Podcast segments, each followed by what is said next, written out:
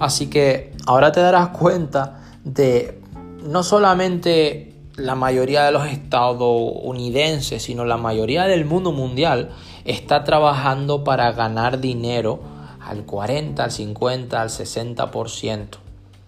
Porque esos empleados, jornaleros, obreros, la mayoría, la inmensa mayoría, por no decir todos, están pagando más por las cosas buenas de la vida, con un dinero que ha sido reducido a la mitad o más, porque los impuestos están grabando sobre las ganancias y no están grabando sobre los rendimientos.